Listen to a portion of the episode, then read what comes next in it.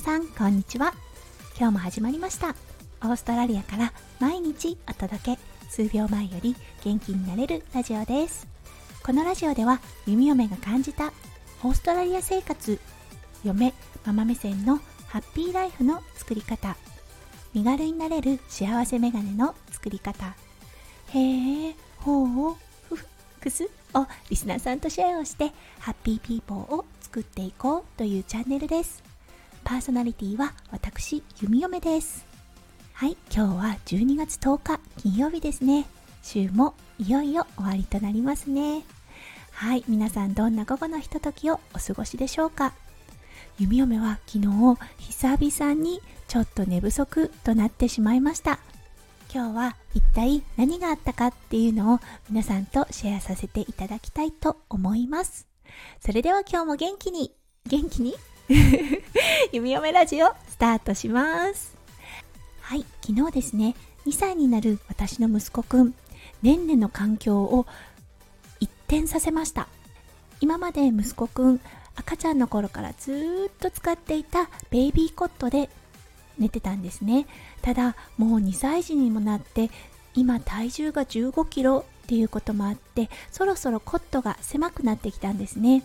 うんでやっぱりちゃんとしたベッドにデビューかなって思っていたんです。そしていろんな準備始めたんですね。ベッド用の濡れてもいいような防水シーツであったりとかあともう一つ買ったのは幼児のアラームです。デジタル時計なんですけれども長針と短針がしっかりついてるもの。そして、えーと、デジタルの表示もされます。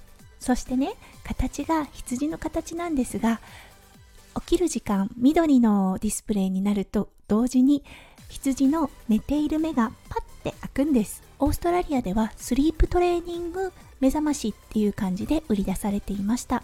うん。弓嫁息子くんにも時計のことも教え始めているのでやっぱり長身と短身の時計が必要だったこと、うん、そして色ですよね。赤であれば寝ていなければならない。もしくは部屋にいなければならない。黄色であったらもう少ししたら起きてもいいっていうサイン。緑になったらドアを開けてママたちのベッドに行ってもいいという色分けになっています。はいということで着々と準備を始めておりました。昨日アラームが届いて息子くん興味津々だったのであ始めてもいいかもって思って昨日思い切ってベイビーコットを畳み大人のマットレス床に置きました。これはねなぜ床に置いたかっていうと転倒しても大丈夫なようにっていうことです。うん。そして迎えた夜。はい。ダメでした。やっぱりね2歳児にとって環境ってすっごく大事なんですよね。急に変えてしまったがためにうん失敗したなって思ったんですがはい。そう7時半になって羊のアラームの目が閉じました。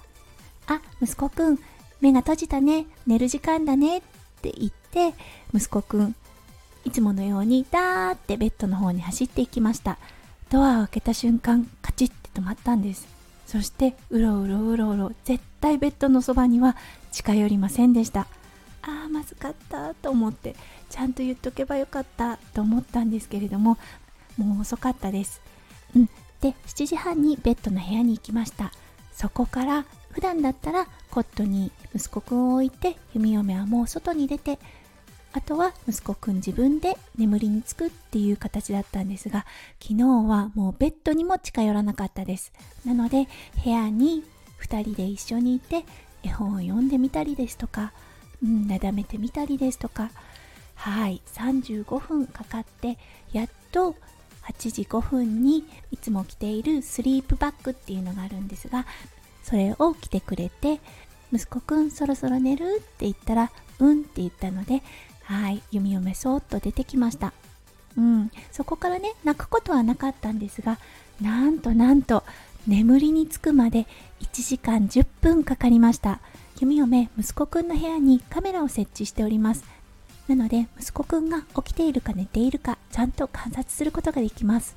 うん昨日はねかかりましたね。普段でも長くて30分ぐらいで眠りにつくんですがやっぱり環境が変わってしまったことストレスだったんですよね。で覚悟はしていました。きっと夜中に起こされるだろうなーって。うん意外や意外何度も起こされるってことはなかったです。ただ朝の4時にやっぱりギャーって泣いてあー起きちゃったかって思ってそーっと部屋に入ってみたら息子くんベッドの上にいないんですね。うん。あの夜だったのでモニターを見ることを忘れてしまい弓嫁部屋に向かってしまったがために息子くんがどこにいるか全くわからなかったんですが 息子くん実はフロアにいました、うん、でもね落ちたから泣いたっていうわけではなさそうだったんですね。うん。であ落ちちゃったって言ったら 息子くん。そこだけはちょっとねと外国人風だったんですがおおって言っていました。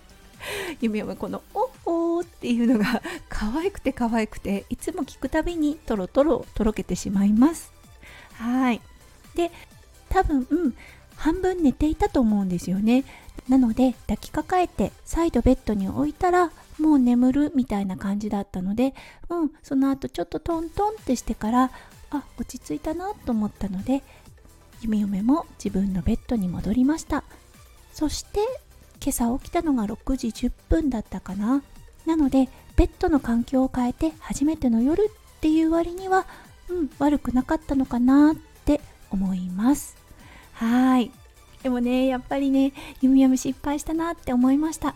いつもちゃんと息子くんにいついつにこういうことが始まるよってカレンダーで教えているのに今回は急にやってしまったんですね。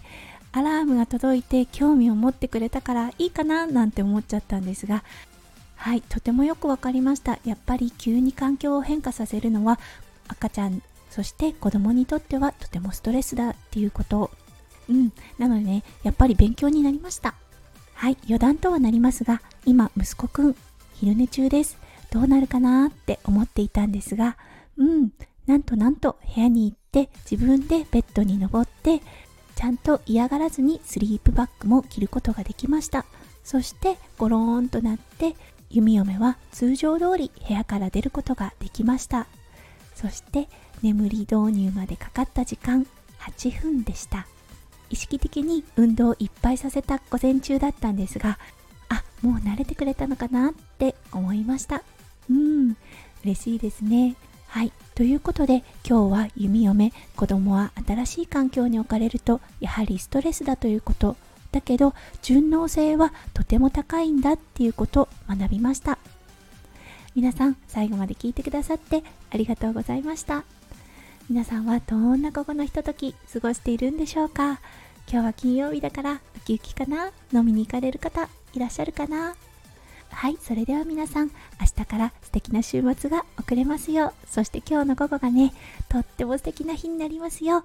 弓嫁心からお祈りいたしております。それではまた明日お会いしましょう。弓嫁ラジオ弓嫁でした。じゃあね。バイバイ。